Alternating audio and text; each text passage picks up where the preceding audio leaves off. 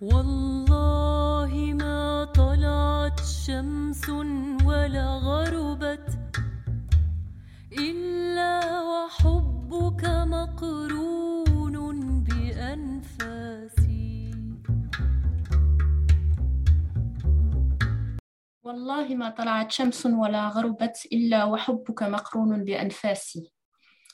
Dieu en témoigne qu'aucun soleil ne se lève ni se couche. Sans que ton amour soit uni à mes souffles. C'est avec ces très beaux vers de, de Hussein Mansour al-Hallaj que nous avons choisi d'ouvrir cette conférence qui lui est dédiée. Donc, toujours dans le cadre de notre cycle autour des, grands maîtres, euh, avec euh, ce soir Joël Chloé Maître, que nous sommes très heureux de recevoir euh, sur Conscience Soufie. Avant de passer à la conférence, je voudrais juste signaler que les conférences du mois de décembre ont des horaires un peu différents de notre horaire habituel. Tout d'abord, la, conférence avec Lélie Anvar euh, autour de euh, Lélie et son Majnoun a été décalée à 19h, donc un peu plus tard que prévu. Et euh, la conférence avec Noura autour de l'histoire de Marie et de sa rencontre avec l'ange Gabriel est, elle, avancée à 18h. Voilà, pour des raisons de disponibilité de nos intervenants et de décalage horaire. voilà, et euh, par contre, la veille spirituelle du 11 décembre est bien à son, horaire habituel à 21h. Donc euh, là-dessus, euh, pour revenir à la conférence d'aujourd'hui, donc comme d'habitude, nous allons écouter notre intervenant nous présenter Hussein Mansour Halaj et, et, sa poésie avant de passer au cercle d'échange. Et ce soir, je suis euh, comme d'habitude, avec Jean-Philippe et Mariam, euh, nous serons les modérateurs de cette euh, cercle d'échange et nous serons vos porte-parole pour relayer vos questions à notre intervenant. Donc, n'hésitez pas à, poser vos questions en utilisant l'onglet QR en bas droite de votre écran. Euh, et donc, dès maintenant, si vous avez des questions ou, durant la conférence, on essaiera de, de, les transmettre euh, le plus possible à notre intervenant. Donc, sur ce, euh, bah, du coup, je, te laisse la parole, Eric, pour présenter Joël Claude, Claude Meffre. Merci beaucoup, Lumina. Bonsoir à toutes et à tous. Salam alaikum. Euh, très heureux de vous retrouver et de, vous présenter cet ami, Joël Claude Meffre, qui va nous entretenir d'un personnage haut en couleur à tout point de vue, euh, donc El-Hallaj. Alors, Joël Claude Meffre est écrivain et poète, amoureux des arts et archéologue. Il poursuit depuis de longues années un travail d'écriture en poésie, un engagement précoce qui a toujours guidé sa vie, tout en cheminant dans la voie du soufisme, autre engagement majeur, évidemment, dont les prémices remontent aux années 90. C'est donc en tant qu'homme de lettres et homme de foi, deux atouts tout autant spirituels l'un que l'autre, que Joël Claude Meffre nous fait l'honneur ce soir de nous parler de la personnalité hors du commun qu'est Hallaj. Hallaj, figure sainte et martyr de l'islam, El-Hallaj est mort supplicié le 26 mars 922 à Bagdad. Outre son histoire de vie passionnante et édifiante pour tous ceux, pour tous ceux qui sont en quête d'absolu, il nous reste aujourd'hui de lui ses poèmes et autres écrits spirituels. Les mots d'El-Hallaj résonnent encore aujourd'hui et c'est ainsi que notre invité Joël Claude Meffre a publié il y a quelques années le recueil Témoignage de la poussière, un très beau texte, un très beau volume, dont la source d'inspiration première est la destinée de ce grand spirituel musulman.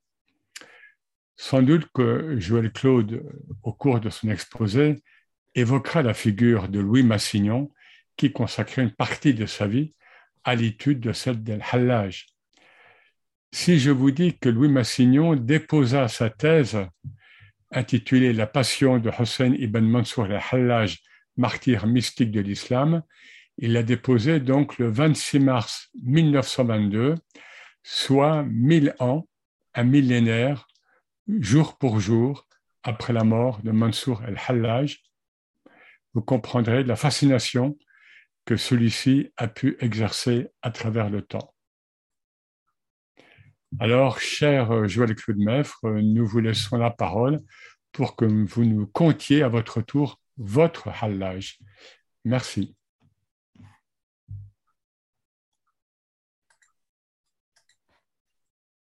Merci, cher Younes, de m'introduire de cette façon. Je suis extrêmement touché de votre attention, de la considération que vous pourrez porter à mes modestes propos au sujet d'une figure aussi éblouissante que celle de Halaj. Je remercie donc Conscience Soufi euh, de m'accueillir parmi vous.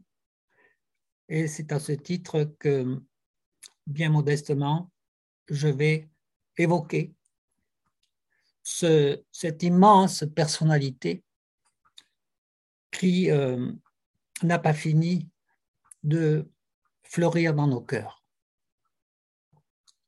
Sur le chemin de notre vie, de notre recherche intime, sur l'avancée dans la voie qui nous a été donnée de n'ouvrir, dans ce ciel donc, devant ce chemin, sous nos regards, il y a la grande constellation des saints soufis de l'islam. Cette grande constellation faite de tant d'étoiles qui resplendissent et rayonnent pour l'éternité dans nos cœurs.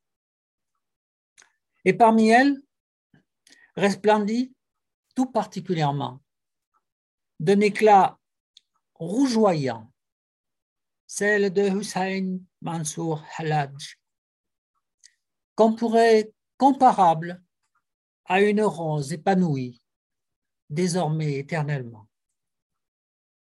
Je vais donc tâcher d'évoquer avec vous, comme je l'ai dit simplement, la force, la présence et le souvenir inépuisable de ce personnage. Pour cela, je vais préciser de quelle manière je vais m'y prendre. D'abord en, quatre parties, euh, synthétisant la euh, traversée de ce personnage. D'abord, évidemment, comme on vient de le souligner avec grande justesse Eric, euh, on ne peut parler aujourd'hui de Hussein Mansour Alhaj sans citer Louis Massignon. Donc, je ferai une brève introduction sur la vie et le personnage de Louis Massignon en référence étroite avec sa découverte de Halaj. Ensuite, j'en viendrai euh, directement à la biographie, à ce que Louis Massignon appelle la courbe de vie de la personne de Halaj, en précisant néanmoins ce qui me paraît indispensable pour le public qui n'est pas très informé dans le détail de ce qu'a été cette courbe de vie, le contexte religieux, social et historique dans lequel a euh, vécu Al-Hajj. Puis donc il y aura cette courbe de vie et en troisième partie, bien entendu, l'héritage et la postérité de son, de son message. En troisième partie, j'évoquerai rapidement quelles sont les résonances spirituelles de son message aujourd'hui pour tous ceux qui, comme nous et tant d'autres, ont entamé un chemin spirituel et quelle est la portée métaphysique de ce message. Et enfin, en quatrième partie, je proposerai quelques commentaires poétiques à partir de quelques-uns de ces poèmes, commentaires poétiques qui me sont personnels et qui ont été écrits cette année à la suite de l'ouvrage dont Eric a, parlé tout à l'heure et qu'il a montré, ouvrage que j'avais commis et publié en 2010. Donc, Louis Massignon. Rappelons que Louis Massignon est né en 1883 et qu'il est mort en 1962. Par ailleurs, il a été professeur au Collège de France de 1926 à 1954. C'est pour dire la durée de son enseignement et sa pérennité. Louis Massignon est une figure immense dans l'histoire de l'orientalisme français, puisqu'il est un des fondateurs, si ce n'est le fondateur de l'islamologie française, et que surtout il a introduit la connaissance du soufisme dans le champ académique. Donc, concernant l'héritage spirituel et historique de, Massignon, je renvoie simplement, pour ceux qui, que ça intéresse, à, euh, à l'ouvrage que Christian Jambé a écrit et a, publié chez Lafon en 2009, qui s'appelle Les écrits mémorables et qui rassemble l'ensemble des textes que Massignon a pu écrire au cours de sa vie, portant aussi bien sur les questions du soufisme et de l'islam que sur d'autres aspects de sa vie spirituelle euh, et également euh, de tout ce qu'il a fait pour euh, l'interreligiosité. Alors, je ne vais pas m'attarder sur le détail de la vie de Massignon, je vais simplement citer trois années, quatre années, qui ont été fondamentales en rapport avec la découverte de Mansour Halaj. Ces années-là, c'est les années 1906, 1907, 1908.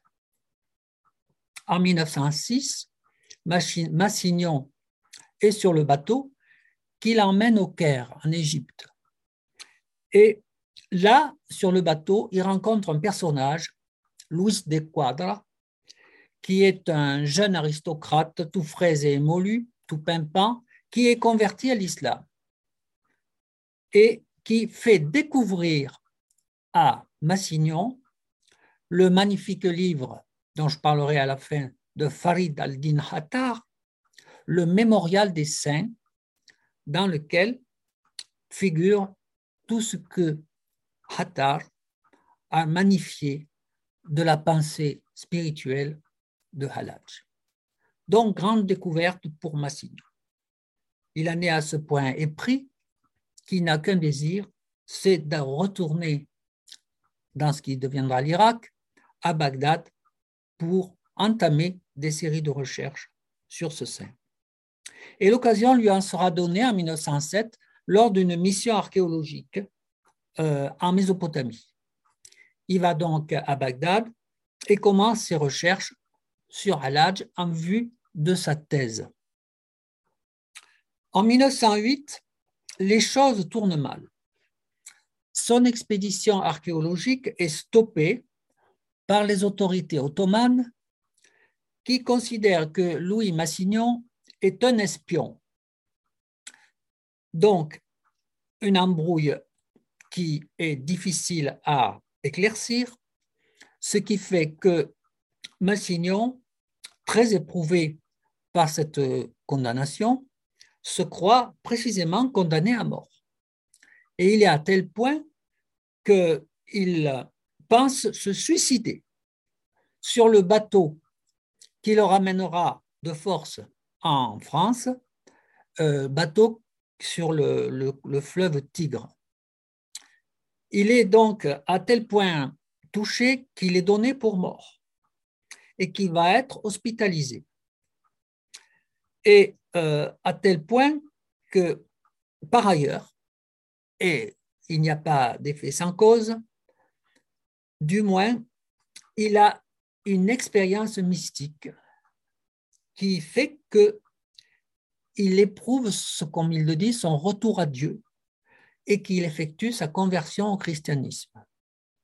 Mais sur son lit d'hôpital, en même temps, il prétend avoir bénéficier de l'intercession de Hal-Halaj, du père de Foucault et de sa mère. Du coup, il retourne en France et une nouvelle vie, une ouverture spirituelle fait qu'il va entamer la suite de sa carrière. Dernière date, 1914. Sa thèse est terminée et elle est déposée en Sorbonne, comme l'a dit Eric, le 26 mars 1922, qui est en, quelque sorte l'anniversaire de la mort de Halaj. sa thèse sera publiée ensuite à titre posthume en 1975 et éditée en quatre volumes en 2010 chez Gallimard sous le titre La passion de Halaj, martyr mystique de l'islam. Un deuxième ouvrage sera publié, qui est le Diwan, publié au Seuil en 1981 et euh, réédité plusieurs fois. Donc voilà en quoi Louis Massignon a permis de montrer, de faire découvrir à l'Occident, à la France, la personnalité de euh. J'en viens donc maintenant, comme prévu, à la biographie de Halaj, à sa courbe de vie, pour reprendre la belle mention de euh, Massignon. Donc, je serai assez synthétique.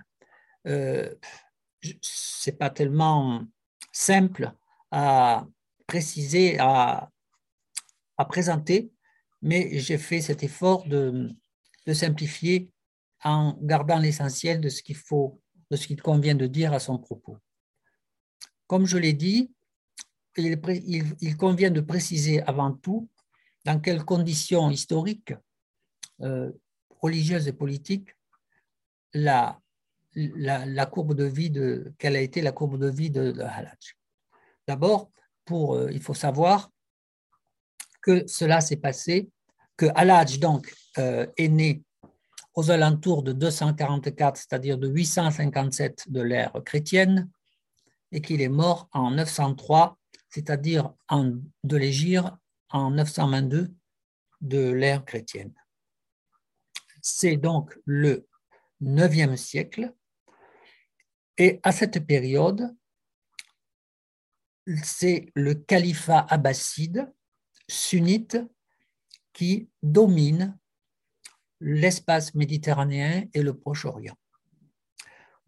Cet empire califat abbasside fondé par Al-Habaz, qui fut l'oncle du prophète Mohammed, a été créé en 750 et s'est terminé en 1258 avec le sac de Bagdad euh, du fait de l'invasion mongole.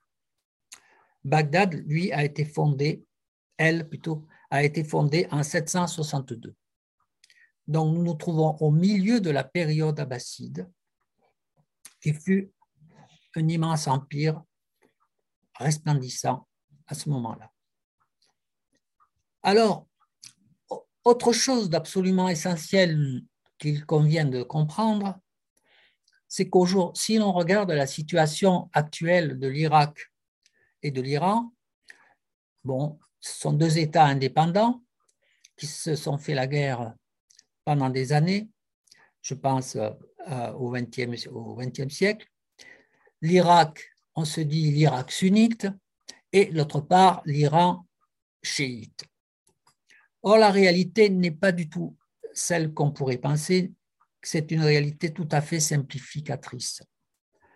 D'abord, les frontières entre ces deux États ont été très lentes à se mettre en place depuis le XVIIe siècle jusqu'au milieu presque du XXe siècle pour finaliser et sceller la frontière entre ces deux pays. Ensuite, il faut voir qu'à l'époque de Halaj, c'est-à-dire au IXe siècle, ces frontières n'existaient pas et que il existait une intrication, une interpénétration des communautés sunnites et chiites, qu'elles se côtoyaient, qu'elles vivaient ensemble et que par conséquent, on pouvait tout, aussi bien trouver des communautés de langue arabe dans le Tar, par exemple, dans l'état du Tar en Iran, que les communautés euh, chiites dans la région de Bagdad, à Bassora, etc., euh, etc., le long du Tigre et de l'Euphrate. La meilleure preuve, c'est que les plus grands sanctuaires chiites qui font l'objet de vénération populaire annuelle sont dans l'Irak actuel.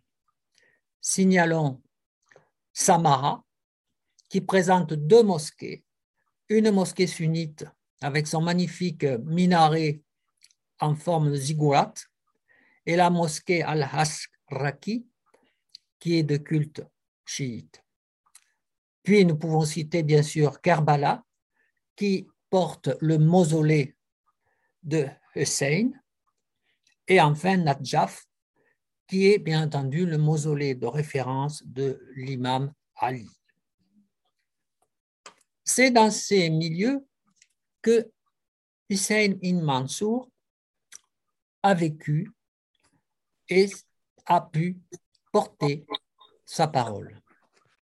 Il est né en fait, comme je l'ai dit, aux alentours de 244, euh, dans une région du sud-ouest de l'Iran actuel. Et sa mère lui avait donné le prénom, le premier prénom de Hussein en mémoire du martyr d'Hussein, fils de Fatima. Le lieu, donc, c'est dans la province de Fars, en Iran, près de Shiraz, un lieu dit qui s'appelle Beiza, qui était un centre très arabisé comme d'autres régions d'ailleurs de euh, ce monde montagneux de l'Iran occidental. Son père,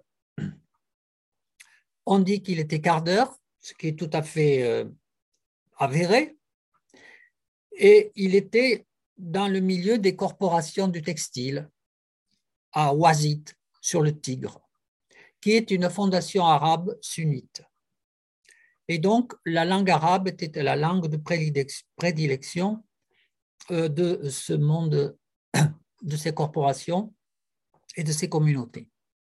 C'est là que jusqu'à l'âge de 12 ans, euh, Mansour Halaj a appris dans de très bonnes écoles de lecture, de lecteurs, il a appris et mémorisé le Coran, est devenu hafiz, c'est-à-dire un, quelqu'un qui était en état de faire, de psalmodier le Coran et de le prononcer. Donc, c'est à cette époque que Halaj a donc intégré le message coranique. Et en plus, en, en langue arabe, qui sera la langue de ses effusions mystiques. À l'âge de 20 ans, il s'installe à Bassora, vers le sud de l'Irak, et là, il reçoit l'initiation d'un saint soufi très connu, Habutabil al-Marki. Il reçoit la khirka, qui est en fait un habit soufi, une sorte de manteau, un vêtement, qui l'intègre comme compagnon dans la communauté de, de la voie initiatique de Maki. Donc, en recevant la khirka, euh, il reçoit l'influx spirituel, il est initié euh, au soufisme. Et il y rencontre aussi un très grand soufi également qui a énormément compté dans les premiers temps du soufisme, après la mort du prophète. Je pense à, à Junaïd, qui était de Junaïd de Bagdad, qui vivait reclus chez lui, mais qui diffusait son enseignement. Donc, euh, l'initiation de Halaj auprès de, de Abu Talib al-Maki s'effectue à l'âge de 20 ans, à Bassora. C'est la période où il se marie. Mariage monogame dont, euh, dont l'épouse lui donnera quatre enfants, trois fils et une fille. Massignon dit qu'il s'agira pour lui d'un foyer qui a toujours été uni et jusqu'au bout. Sur les conseils de Junaïd et par sa constitution, par sa prédisposition propre, Halaj est plutôt quelqu'un qui va mener une vie ascétique, qui s'affirmera avec le temps, une vie de ferveur, une vie de piété intense, sunnite, à tel point que, par exemple, le soir de la nuit du destin, lors de chaque ramadan, pour la 4, il s'habillera en noir. Et disant pour cela, car c'est l'habit qui convient à celui dont les œuvres sont réprouvées. C'est le moment où Halaj va accomplir son premier Hajj, donc le premier pèlerinage vers la Mecque. Il prononcera un vœu de silence et de jeûne durant un an sur le parvis de la Kaaba. C'est à ce moment-là qu'il proférera euh, euh, cette fulgurance où il dira S'il était jeté un atome de ce que j'ai dans le cœur sur des montagnes, elle fondrait. Et il dit aussi Mon esprit s'est emmêlé à ton esprit comme le musc avec l'ambre et comme le vin avec l'eau pure. Après ce grand moment d'épreuve et de travail intérieur, il va retourner à Bassora. Et là, il va commencer ses prédications publiques. D'abord, première chose qui va scandaliser ses pères, c'est le rejet de l'habit de la khirka. Il se retire de, la confrérie et il devient un homme solitaire. Il devient, il accomplit sa mission terrestre seul. Et pour cela, il se met à communiquer, à parler aux gens du siècle, les scribes, les publicains, le public lettré, les gens de l'administration du califat. Et il s'agrège progressivement des disciples, les aladjiens, qui formeront autour de lui, donc, qui le soutiendront et qui dispenseront sa parole et ses éclats. Mais il va susciter, s'il a suscité des scandales auprès des siens, il va surtout en susciter auprès d'autres modes Je pense par exemple aux moutazilites et chiites, qui, font partie des fonctionnaires fiscaux du, du calife. Les moutazilites, je le rappelle, est un grand mouvement théologique de, cette période, qui est un mouvement rationaliste, qui, par exemple, réfute le Coran incréé, qui met en évidence euh, ce qui constitue euh, le choix de chacun dans ses propres décisions, le libre arbitre par conséquent, et qui monte la foule contre Halaj, qui l'accuse de trucage qu'il accuse de faux miracles et de charlatanisme. Il est donc euh, voué au soupçon et à la haine de beaucoup de gens, du fait en particulier du rejet du froc, c'est-à-dire du rejet de son habit et de son état d'initiation, pour seul embrasser euh, la déréliction du monde. Et il dit, quand Dieu prend, prend un cœur, il le vide de ce qu'il n'est pas lui. Quand il aime son serviteur, il incite les autres à le persécuter pour que le serviteur vienne se serrer contre lui. Donc, Aladj devient le serviteur de Dieu. Et il est prêt à se laisser vider de lui-même pour se laisser remplir Dieu. Ces prédications, il va les continuer sans jamais s'arrêter. C'est ainsi qu'il part au Khorasan pour prêcher pendant cinq ans. Il va prêcher sur les frontières, il va prêcher dans les cités, dans les colonies arabes de l'Iran oriental. Et ainsi durant cinq ans, où ses fidèles, ses disciples noteront progressivement tous ces états, toutes ces flamboyances. De retour de cette période, il, va s'installer avec les siens euh, à Bagdad. Il quitte donc Bassora et va s'installer à Bagdad. Et là, il bénéficiera d'une certaine protection officielle. C'est la période ensuite où il entame son deuxième Hajj, son deuxième pèlerinage, avec 400 disciples. Tout le monde part là-bas. Et c'est à ce moment-là que ces accusations, les accusations contre lui vont se solidifier, si je puis dire, car il est accusé de sortilège, de pacte avec les djinns, etc. Au retour de son deuxième Hajj, il reprend bien sûr ses prédications. Et là, ce n'est plus seulement le milieu de Bagdad, ces régions, ce n'est plus seulement l'Iran proche, mais c'est carrément l'Inde où il va prêcher. Et là où il va rencontrer aussi les manichéens, les bouddhistes du Turkestan.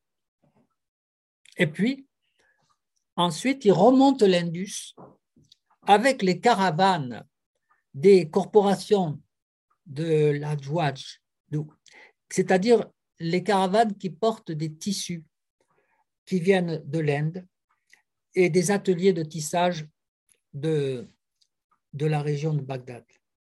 Et au cours desquels, d'ailleurs, au cours de ce voyage, sont ramenés à Bagdad le fameux papier chinois qui ensuite pourra, papier sur lequel pourront être écrits et transférés les euh, paroles de Halaj. Il y aura ensuite le troisième Hajj, à la suite à Arafat, vers 902 de notre ère. Et à ce moment-là, il va affirmer encore plus le fait qu'il demande à Dieu de l'appauvrir davantage, de l'exclure. Et il va de plus en plus se rapprocher de ce que plus tard, de l'attitude qu'auront plus tard ce qu'on a appelé les malamatis, c'est-à-dire de ces soufis qui recherchaient l'opprobre, qui recherchaient la vindicte, exprès dans un but, de purification. De retour à Bagdad, il désire mourir anathème par la loi de l'islam. Il s'installe chez lui une Kaaba en réduction pour pouvoir accomplir des rites. La nuit, il va prier près des tombeaux. Et de jour, en pleine rue, il va continuer à discourir dans les souks, près de l'administration, etc et il crie Ô musulmans, sauvez-moi de Dieu.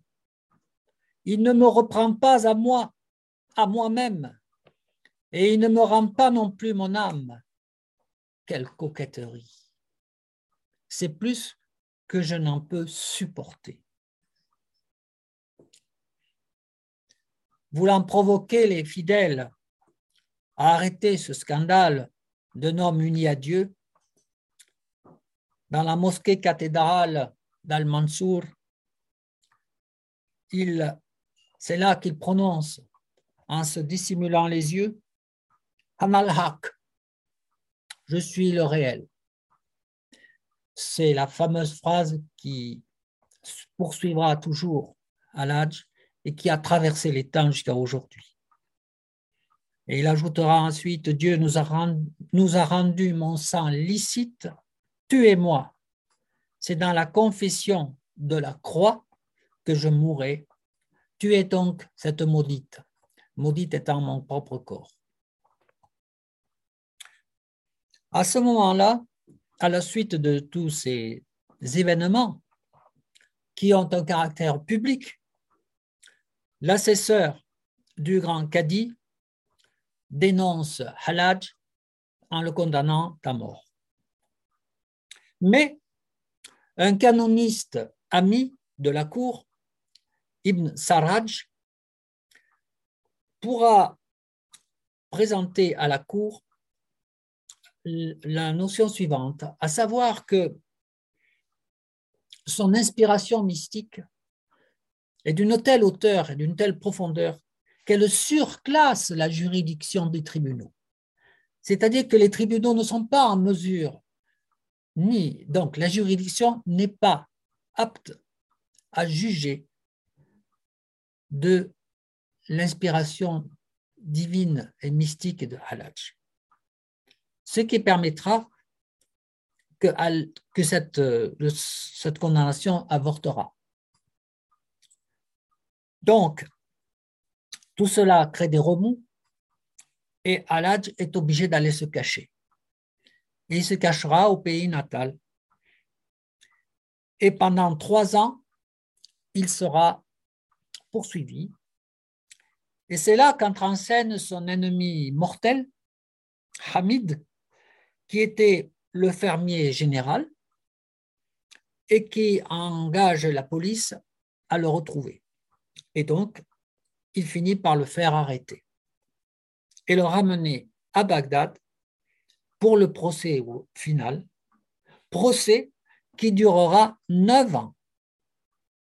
Donc, Aladj sera emprisonné pendant neuf ans.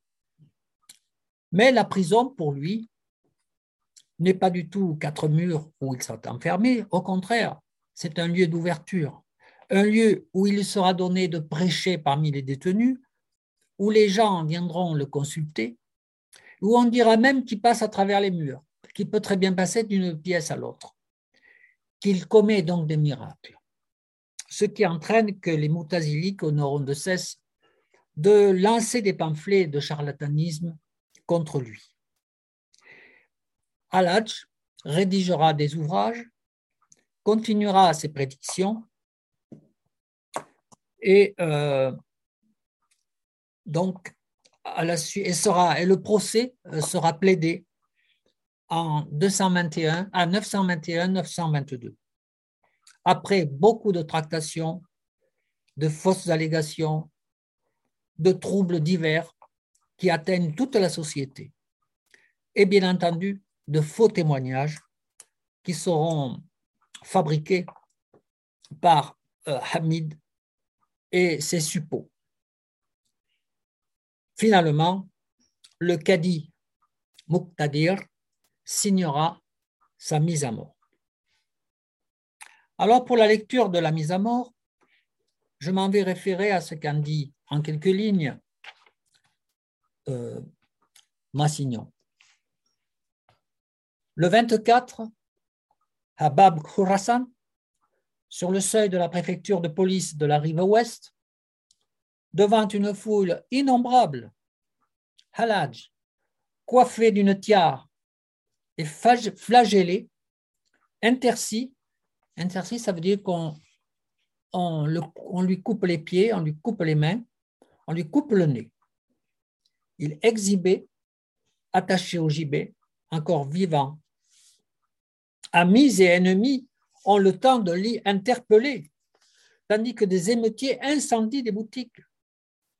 Ce n'est qu'à la venue de la nuit que l'autorisation khalifale de règle arriva pour le coup de grâce. On remit la décapitation au lendemain, au lendemain matin, afin que le vizir assiste deux jours à la lecture de la sentence. Les témoins co-signataires marchaient devant le gibet autour d'Ibn Muhram, représentant qualifié de la communauté musulmane,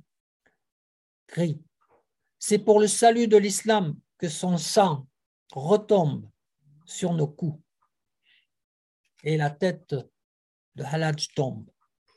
Le tronc fut arrosé de pétrole et puis incinéré, et les cendres jetées du haut du minaret dans le Tigre. C'est à ce moment que la foule criait tandis qu'on suspendait sa tête au bout d'une pique avec un écriteau. Donc voilà, sommairement et un peu sèchement, présenter la courbe de vie de Halaj. Quelle a été sa postérité? Que nous laisse-t-il de lui dans le monde? Massignon parle alors de ce qui est de lignes de transmission. Il en, dénombre cinq. La première ligne, c'est celle relative à la sentence juridique d'Ibn le canoniste. Celle où il est qualifié, il est indiqué que, que l'inspiration mystique de Halaj surclasse la juridiction des tribunaux. Et cette jurisprudence, en quelque sorte, sera ensuite enseignée partout et deviendra classique aujourd'hui, même parmi euh, dans le rite shafiite. Ça, c'est la première ligne de transmission. La deuxième ligne, c'est que c'est en rapport avec les commentaires du Coran, avec l'exégèse du Coran. C'est-à-dire que, c'est-à-dire le tafsir. Eh bien, dans le tafsir, les maximes mystiques de Halaj seront mises au programme des universités à Bagdad.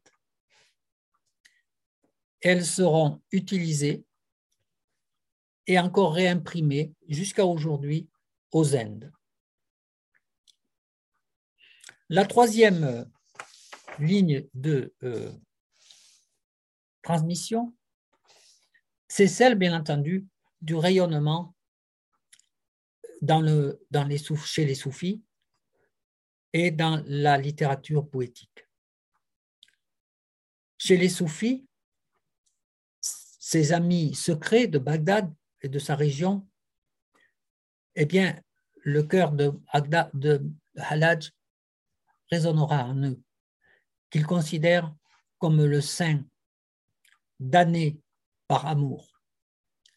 Et cette approche fautive, en quelque sorte, sera reprise par Ibn Arabi et même par Chadili, qui prieront pour son pardon. Ensuite, en, en, plus de tous les soufis qui furent ses amis et qui constitué, ont continué, on ne peut passer sous silence, bien entendu, le grand Farid al-Din Attar, le grand mystique soufi de Nishapur, de langue persane, qui assoit dans son livre Le Mémorial des Saints, qu'il consacre à 72 soufis, la sainteté musulmane de Halaj. Il montre avec quelle véhémence passionnée il a joué sa tête pour conquérir, comme il dit, le joyau de la beauté divine. Et il dira qu'ainsi, ce combattant tué par Dieu à la guerre sainte, ce lion de la jungle, de la découverte, ce guerrier intrépide et sincère, cette gorgée de l'océan divin tumultueux, c'est Hussein Mansour Halaj, que Dieu l'ait en sa miséricorde. Halaj et son héritage spirituel sera aussi profondément, sera, va imprégner profondément le monde turc. Et ainsi que la dévotion des poètes de l'Iran et des poètes mystiques de l'Iran et des poètes mystiques de l'Inde. Chez les, chez les Turcs,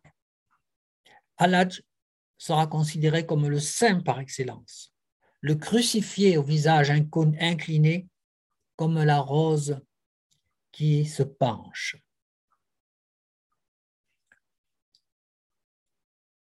Cette dévotion dans tout le Moyen-Orient eh bien, engendre des légendes populaires par le témoignage du sang et aussi, par exemple, par la fécondité des cendres jetées dans le, cycle, dans le tigre, où les novices vont s'y désaltérer.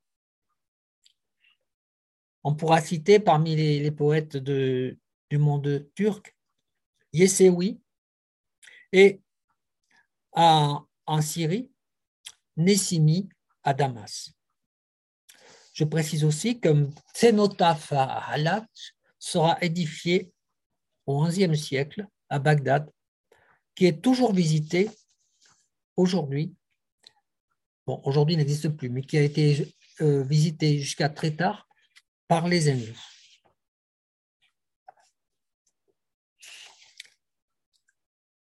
D'autre part, euh, la quatrième ligne de transmission, c'est le fait que la parole de Halad sera progressivement intégrée euh, dans les écoles théologiques. Quatre centres subsistent encore à l'époque de Massignon. Quatre centres haladjiens subsistent en Kirghizie, au Bangladesh, au Pakistan oriental et de l'autre côté en Mauritanie. Je ne sais pas ce qu'il en est aujourd'hui, bien entendu. Une enquête mériterait d'être faite, mais j'ai des doutes sur la pérennité de ces centres compte tenu de ce qu'est le, monde actuel.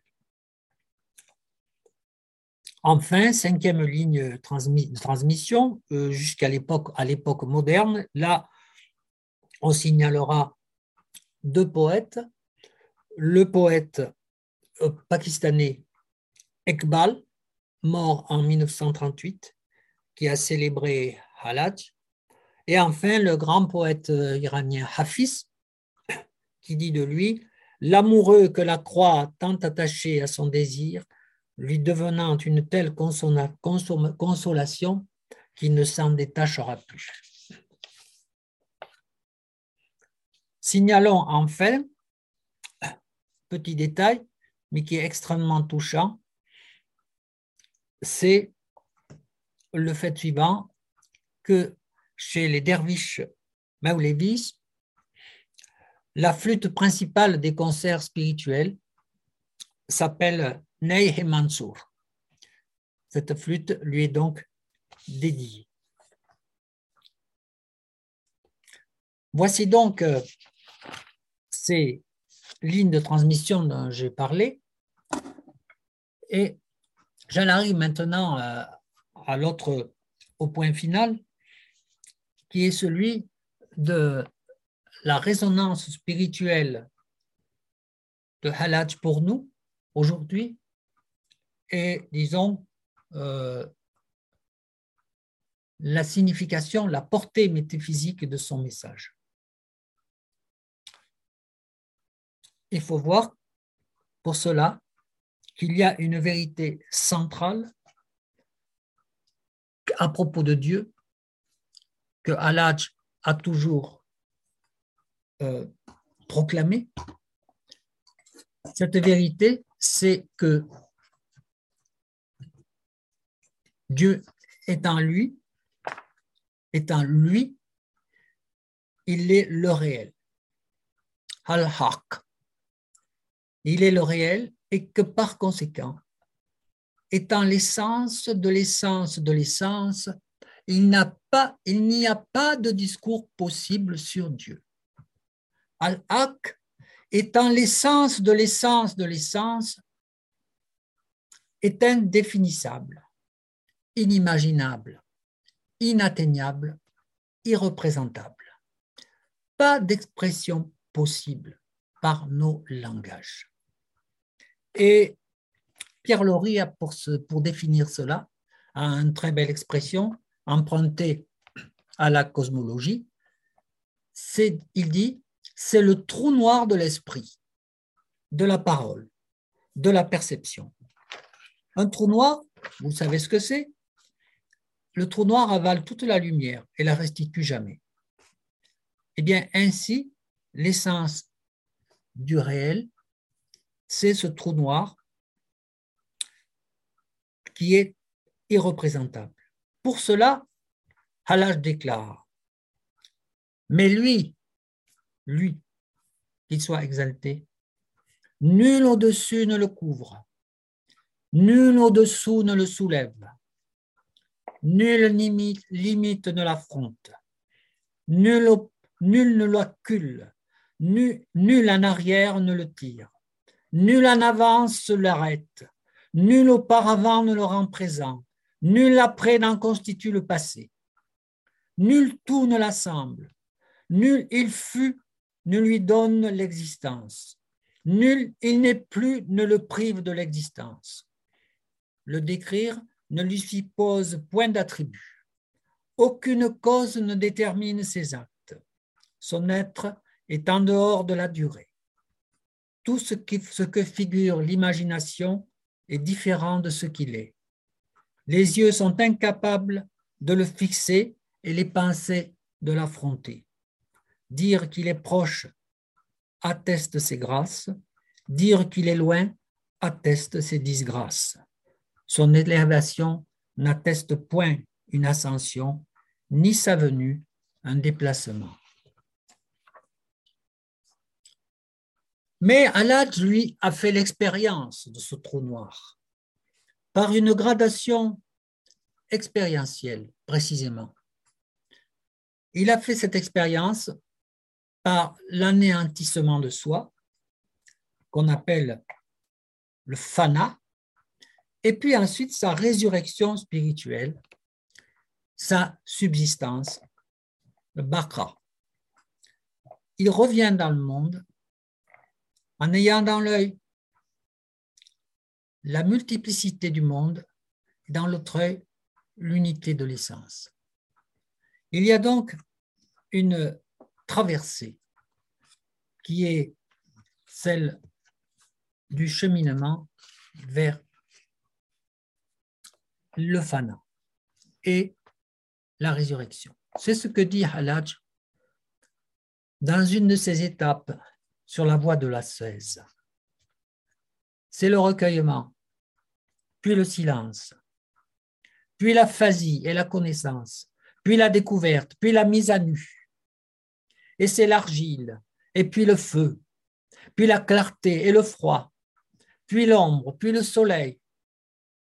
Et c'est la rocaille, puis la plaine, puis le désert et le fleuve, puis la crue, puis le dessèchement, passage de la mer Rouge et c'est l'ivresse, puis le dégrisement, puis le désir et l'approche, puis la jonction, puis la joie. Et c'est l'étreinte, puis la détente, puis la disparition et la séparation, puis l'union, puis la calcination. Et c'est la transe, puis le rappel, puis l'attraction et la conformation, puis l'apparition, puis l'investiture de l'élection. Et il ajoute, phrase que tout cela accessible à cela seul, pour qui tout ce bas monde ne vaut pas plus qu'un sou, et voir de derrière la porte, m'élancer que les conversations des hommes, dès que l'on se rapproche, s'assourdissent dans un murmure. Et la dernière idée qui se présente aux fidèles en arrivant à la barrière, c'est mon lot, mon moi, car les créatures s'en servent de leurs inclinations inclination. Et la vérité sur Dieu, quand on le constate, c'est qu'il est saint. Donc, cette traversée, elle est parfaitement explicitée dans ce long passage où l'on voit donc les épreuves inexprimables qui ont été les siennes, puisqu'il dit souvent, délivrez-moi de lui.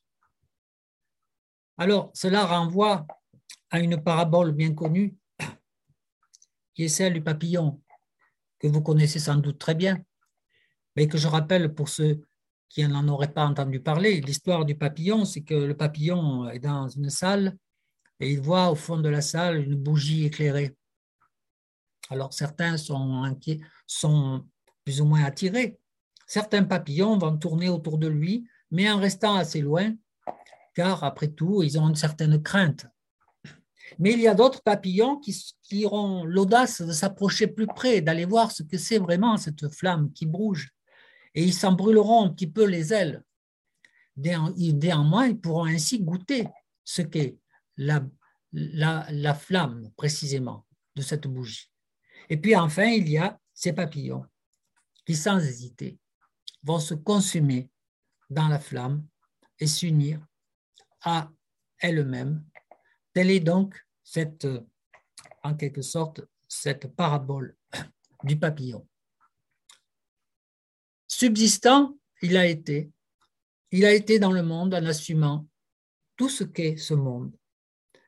Il a témoigné, il a transmis, il a décrit ce qu'il a vécu, ce qu'il a vu, ce qu'il a assumé. C'est un oisif. Et faisant cela, il a interpellé le lecteur. Il dit, abandonne la création afin que tu deviennes lui et lui, toi, sous le rapport de la réalité métaphysique. Mohammed, le prophète, bien entendu, est le modèle de l'union. C'est lui, c'est lui qui est digne, hal, glorieux, majid, solitaire, farid.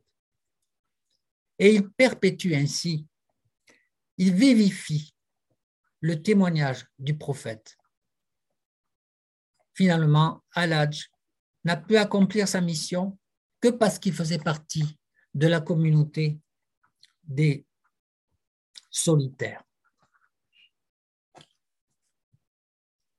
Je terminerai donc euh, cette approche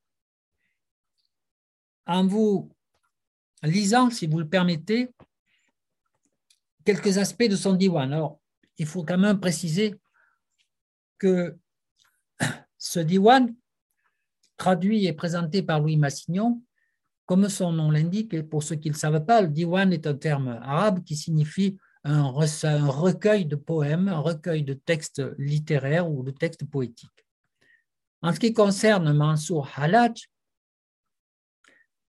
ce que nous avons, alors il faut considérer, on dit Halaj euh, est un poète. Non, ce n'est pas un poète au sens où l'on entend quelqu'un qui écrit de la poésie profane ou de la poésie amoureuse. Ce n'est pas dans ce sens qu'il est poète. Et d'ailleurs, lui-même aurait sans doute récusé ce terme de poète dans la mesure où cette notion de poète, du point de vue du Coran, est une, est une notion trouble, est une notion qui n'est pas évidente. Je ne vais pas rappeler ici euh, ce que vous savez sur cette euh, prévention que le Coran indique vis-à-vis du poète, euh, de la poésie.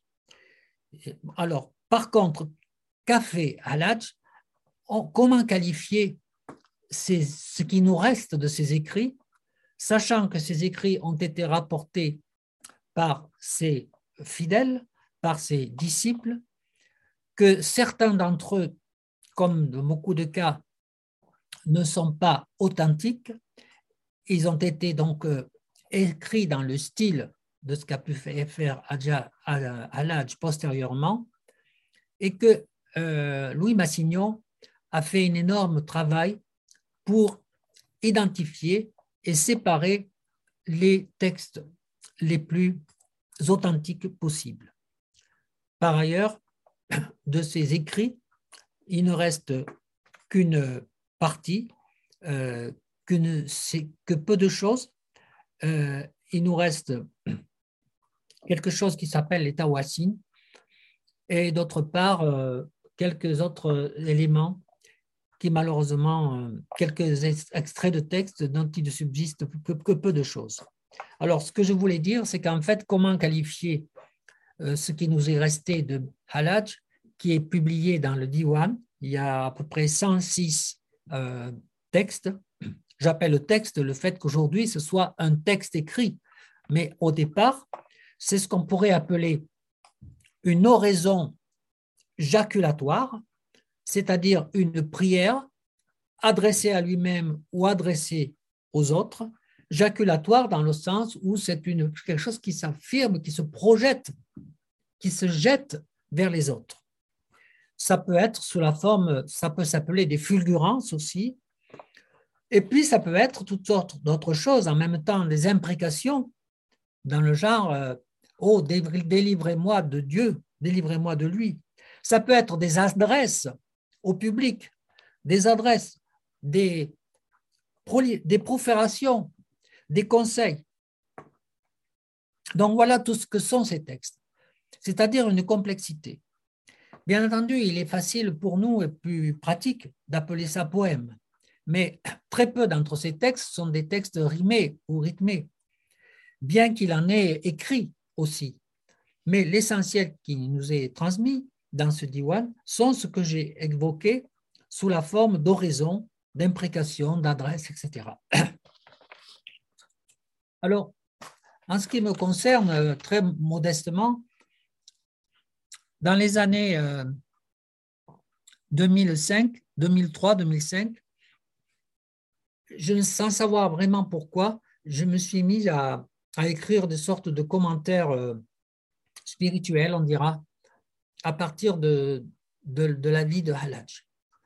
Et c'est ce qui a fait euh, qu'ensuite j'ai pu publier il m'a été donné de publier euh, ce que donc euh, Eric a présenté comme étant un témoignage de la poussière.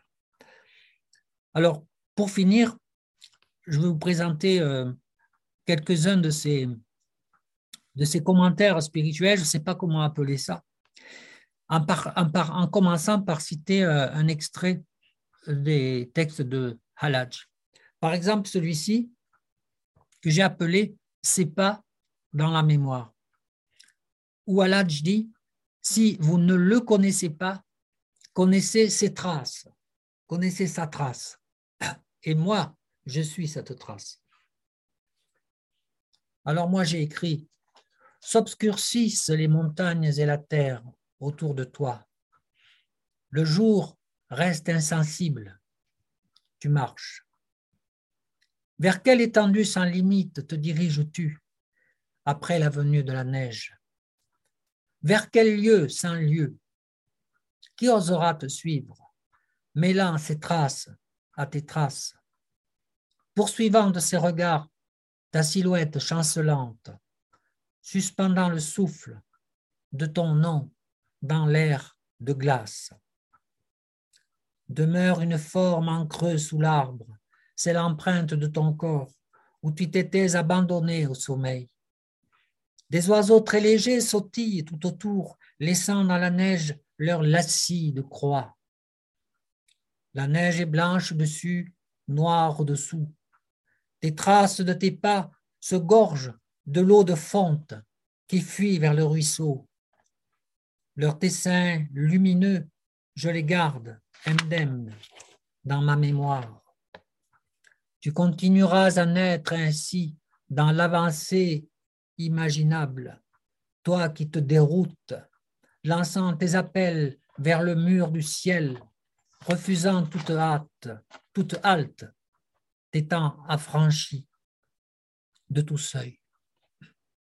Mansour Halaj s'éloigne, laissant les traces de l'absent qu'il est, confondu avec celles de l'absent qui est. L'absent et l'absent désormais ne forment une présence que parce qu'ils se sont annulés l'un en l'autre. Deuxième texte, si loin. C'est à partir d'un texte d'Aladj, c'est trop souffrir pour moi que de voir ainsi t'appeler sans cesse, comme si j'étais loin de toi ou si toi tu étais absent. Et moi j'écris, crois-tu être si loin de lui qu'éperdument tu ne cesses de lui lancer tes, appels Laisse sa voix, laisse ta voix se perdre là-bas. c'est dans l'errance qu'elle trouvera le lieu de ses échos. Ces échos qui n'ont rencontré aucune limite ne te reviendront pas. Peut-être se seront-ils trop approchés de l'inatteignable. Cherche le secret du silence en toi, celui ouvert à son silence, rempli de l'ombre de ses signes.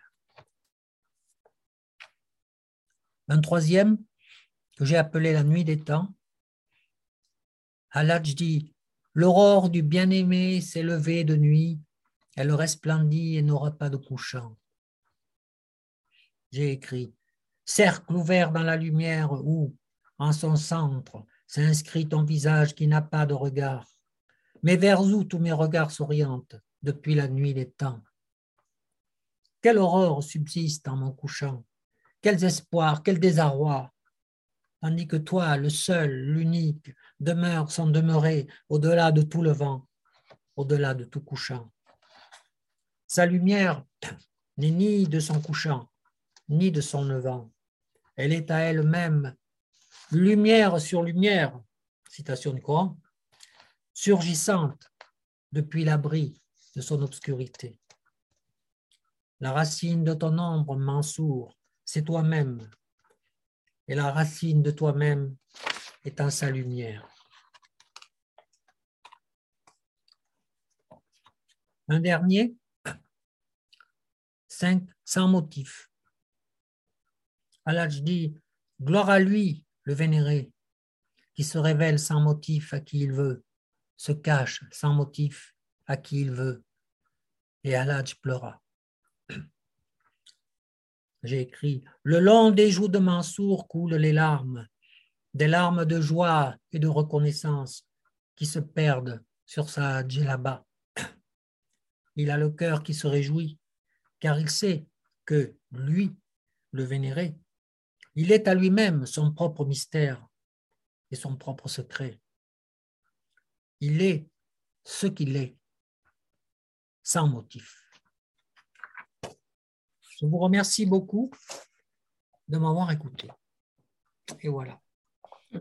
Non, un grand merci à vous, euh, Joël Claude, pour cette euh, très belle intervention et comme le dit euh, Clara, un magnifique hommage d'un poète à un immense saint.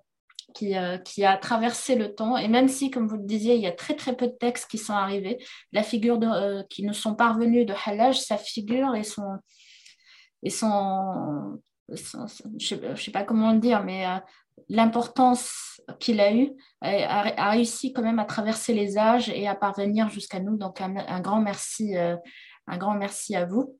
Donc nous ouvrons notre cercle d'échange, donc on ne pourra pas prendre beaucoup de questions, mais peut-être dans, dans, un premier temps, euh, il y a eu beaucoup de questions autour de la mort de Hallaj, mais je pense que vous avez déjà beaucoup abordé euh, la question de Amal Haq.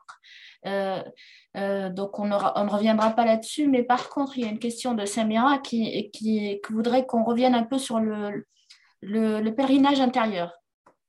Il me semble que c'est effectivement la, charge ou l'accusation qui finalement a été utilisée pour euh, condamner Hallaj à mort. Pourriez-vous nous dire quelques mots là-dessus, sur le pèlerinage intérieur, comme enfin, sur, quelle, sur quelle base il, euh, il le pratiquait et qu'est-ce que ça veut dire, euh, tout simplement, peut-être? Ben, le, pèlerinage, le pèlerinage intérieur, bien entendu, n'est que le reflet du pèlerinage extérieur. C'est-à-dire que sans qu'il a accompli, comme on le sait, et que je l'ai montré, enfin que je l'ai présenté, trois pèlerinages au cours de sa vie, qui chacun se sont effectués dans des circonstances particulières et où il a vécu des expériences uniques qui qui l'ont ouvert à, ce qui devait être sa vocation. Ensuite, évidemment, il n'a il a, il pas pu continuer il aurait peut-être effectué d'autres pèlerinages s'il lui avait été donné de le faire.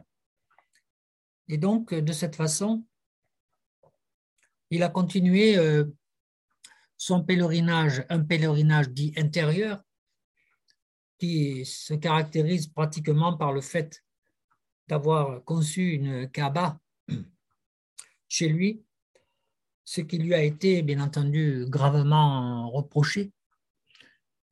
Et ce pèlerinage intérieur, eh bien, c'est cette marche, cette marche euh, infinie euh, sur le chemin vers la face d'Allah. Et euh, pèlerinage, c'est être pèlerin, c'est-à-dire que c'est avancer avec son bâton dans, sur le chemin de soi-même, en se fixant pour but l'absence de but. Et, donc, euh, les gens qui étaient ses ennemis ou ses adversaires euh, ne voyaient bien entendu que des proférations, qu'ils ne voyaient que une inversion de, de, ce qui se pratiquait par rapport euh, au simple fait euh,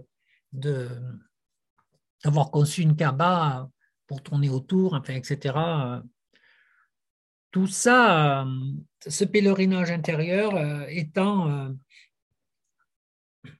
l'ouverture d'un espace intérieur pour continuer à cheminer et à se faire le pauvre en Dieu qu'il réclamait à toute force. Voilà en quelques mots ce qui peut se dire sans épuiser d'aucunement le sujet, bien sûr. Merci beaucoup pour, euh, pour cet éclairage. Euh, vous avez évoqué l'exécution de Al-Halaj euh, à Bagdad en 922 et une de nos participantes pose la question des, motivations finalement de, ces de cette exécution euh, est-ce qu'elles étaient plutôt euh, politiques, euh, sécuritaires et ou religieuses? Bah, Elles étaient tout, à la tout cela à la fois, puisque le fait de la prédication publique dans toutes les couches de la société, depuis les souks jusque dans, chez les fonctionnaires, chez les scribes, jusqu'à la cour, eh bien, provoquer des troubles euh, était euh, perçu comme un empêcheur de tourner. Il était perçu comme euh, quelqu'un qui, allait contre les principes de la loi islamique, contre l'autorité. et, et, ses ennemis n'ont fait que, que, que renchérir dans cette dans cette chose-là, dans, cette, action, dans, ce développement de sa propre personnalité qui, en faisait une personnalité publique, qui, allait contre l'orthodoxie régnante. Voilà. Et donc, euh, tous les prétextes ont été bons pour euh, progressivement le, pour progressivement l'exclure de la société et réclamer sa condamnation à, mort. Et c'était d'autant plus... Euh, euh, c'était un personnage gênant finalement, parce que Nova en prison, et en prison, euh, eh c'était sans arrêt des allées-venues. Vous, vous, pouvez imaginer tout ce développement, tous ces suivis, tous ces fidèles tout ce qu'il a fait, etc. C'était un, euh, une un personne, un personnage qui était là, dont on ne savait pas quoi faire, en fait. Et dont il a fallu euh, finalement euh, convoquer de, faux arguments pour, pour le mener finalement à la mort. Merci. On nous pose une double question. Comment perçu aujourd'hui le halage dans le monde musulman? Et que nous offre El Halaj comme élément de guidance pour notre réalité actuelle Alors, comment est perçu Halaj dans le monde musulman aujourd'hui? Je ne saurais répondre à votre question. Pour cela, il faudrait, il faudrait enquêter, il faudrait questionner, il faudrait questionner les gens, euh, bon, et les autorités.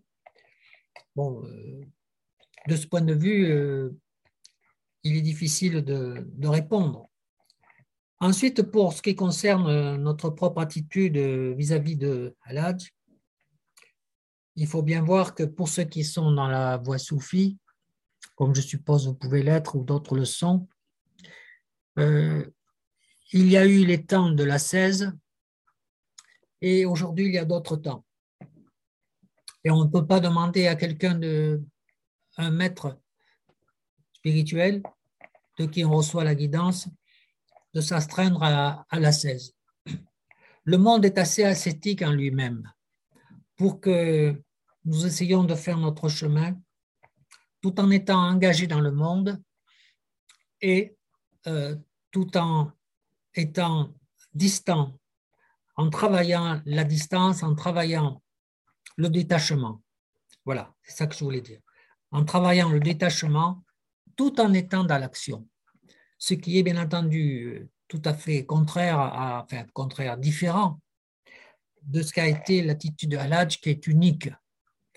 Et par conséquent, tout ce qu'on peut faire, c'est méditer sur, euh, sur les textes qui nous, a qui nous ont été laissés de lui, euh, méditer pour, euh, pour se forger une éthique, pour se situer par rapport à soi, dans le cadre par rapport à, à, la, divinité, et pour essayer de, de comprendre en quoi et comment nous pouvons aller jusqu'à l'unité. Voilà. Merci beaucoup. Vaste programme pour nous tous. Euh, on a eu plusieurs questions un peu difficiles à, comment dire, à, concentrer ou à résumer autour de l'accueil ou la, vision des soufis euh, euh, sur le halaj. On, nous rappelle que certains ont peut-être estimé qu'il avait diffusé le secret divin un peu publiquement et que c'était donc ça a été un gros reproche qui lui a été fait. Euh, d'autres ont estimé que, euh, euh, il, a, souhaité la mort et qu'il l'a un peu provoqué. Et, on ça, du coup, ça a été il, a, il a amené l'opprobre sur toute la communauté soufie de l'époque. Et Viviane nous rappelle que Ibn Arabi, s'il a défendu Al-Hallaj, il a, il a noté que, il a estimé que pour lui, euh, après avoir réalisé le fana, dans l'extinction en, en Dieu, il n'a pas réussi à revenir, à faire le retour al baqa ce qui, expliquerait euh, euh, sa mort tragique et, et donc qu'il n'aurait pas au final réalisé la, réussi la réalisation mystique complète. Je ne sais pas si vous auriez des commentaires là-dessus.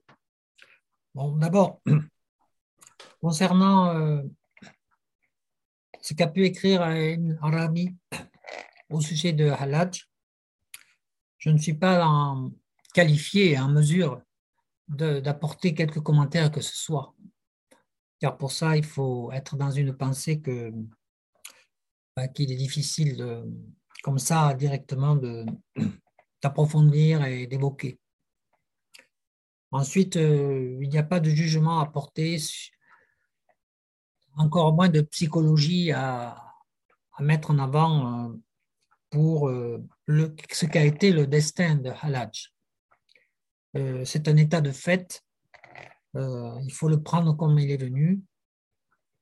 En nous d'en tirer les leçons multiples, diverses et inépuisables, d'une manière ou d'une autre, chacun à notre portée, en sachant encore une fois que la 16 n'est pas, n'est pas souhaitable pour tous, euh, qu'elle l'est peut-être dans certains cas, mais que la, la voie soufie n'est pas la voie de la 16 euh, d'une façon générale aujourd'hui dans notre monde contemporain.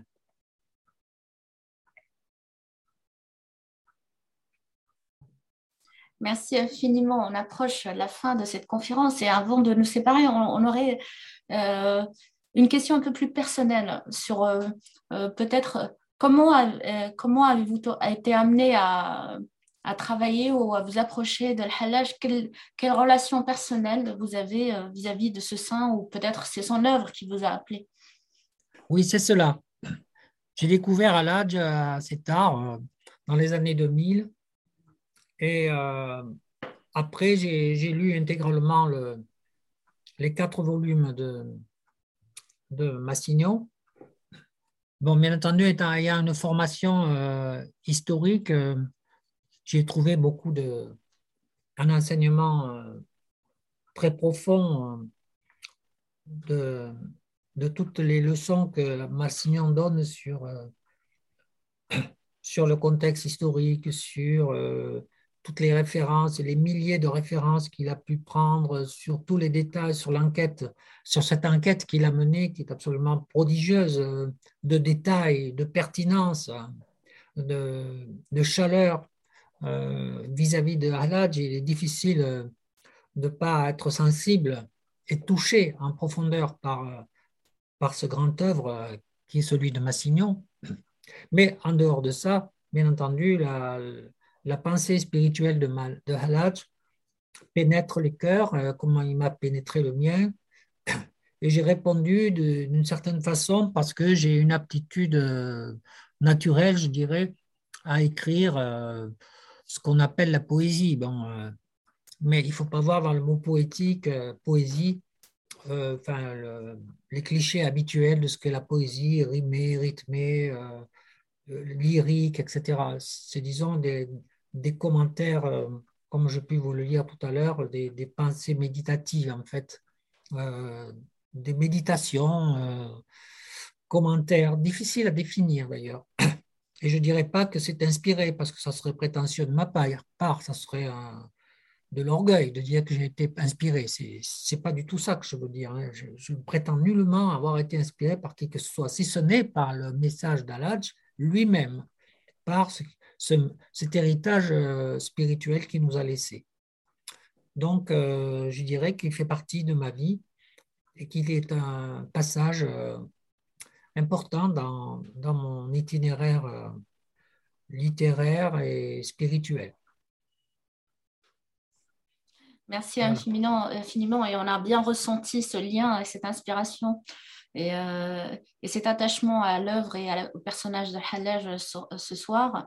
On a eu plusieurs questions sur des conseils bibliographiques, mais on avait déjà, vous avez déjà adressé la demande avant la conférence. Et donc, sur le site internet, vous avez un article où vous avez les conseils de lecture de Joël Claude et, euh, et, quelques conseils supplémentaires de Conscience Sophie autour de l'œuvre de, de et euh, et notamment euh, les ouvrages de Louis Massignon, hein, qui sont évidemment, alors peut-être pas pour les novices, je ne sais pas ce que vous en pensez. C'est-à-dire les gens qui ont une, qui ont une approche euh, universitaire euh, et qui ont la patience de pénétrer ce monde-là, c'est tout à fait recommandé. Mais ça sous-entend des connaissances initiales en termes de spiritualité, de métaphysique, d'études de, de, relations comparatives entre euh, les confréries, hein, avec le mouvement de l'islam, avec l'histoire. En fait, c'est un tout euh, qui est absolument euh, incroyable. Voilà, c'est un océan dans lequel on pénètre pour se laisser porter, ce qui, encore une fois, permet de, porter, de donner un hommage définitif à, Louis Massignon euh, pour euh, ce qu'il a apporté à, la science euh, de l'orientalisme et la science de l'islam. Oui, absolument. Il faut noter que c'est sans doute un cas unique où, où un orientaliste a suscité un pèlerinage pour un saint musulman, parce qu'il n'y avait rien avant. On savait, euh, il a, les, euh, en Irak, près de Bagdad, ils ont créé un sanctuaire pour le Hallaj à la suite de l'intervention de, de, Massignon, et depuis, il y a eu un pèlerinage. Alors, je ne sais pas si ça existe toujours, mais il était, historiquement, il y a eu un pèlerinage pour le Hallaj euh, là-bas grâce à voilà, l'intérêt et au travail de Louis Massignon. Donc, c'est vraiment un cas unique. Donc, un ouvrage qu'on recommande au plus courageux d'entre nous, on va dire ça comme ça. Euh, je ne sais pas si vous avez une, un dernier mot avant qu'on clôture cette euh, séance. Ben, le dernier mot, c'est euh, de vous remercier pour votre patience, pour d'avoir supporté ce que j'ai pu dire le plus, plus simplement, le plus clairement possible. Et tout ce que je souhaite, c'est que hum, vous vous laissiez guider et porter par euh, le message euh, spirituel de Halaj, euh, que pour lequel chacun pourra tirer profit d'une manière ou d'une autre à différents niveaux, car c'est un message éternel, c'est un message complet, c'est un message qui donc a de multiples facettes, comme un immense kaléidoscope les, qui, est, qui est éclairé par la lumière divine qui est une et qui montre les facettes euh, infinies où l'on peut puiser son miel euh, comme on le souhaitera et comme il nous sera donné de le faire.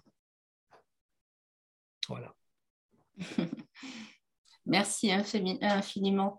Merci beaucoup à vous. Merci à tous de m'avoir écouté.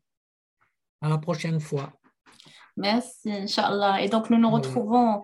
Allah vous garde. Amin. Protège. Amin. Euh, et, donc, on se retrouve toujours dans le cadre du cycle autour des grands maîtres en mois de décembre. Donc, euh, le, 12 décembre, euh, autour de l'œuvre de Jameh, Laylian et, et Majnoun et euh, le 19 décembre autour du, du Matnawi, ouvrage de, de Jalaluddin Rumi, et donc euh, l'histoire dédiée à Marie et sa rencontre avec l'ange Gabriel. Donc on, vous y attend tous très nombreux. Donc merci à tous et euh, je vous souhaite une très très belle soirée et fi amanillah. Merci, salam alaikum.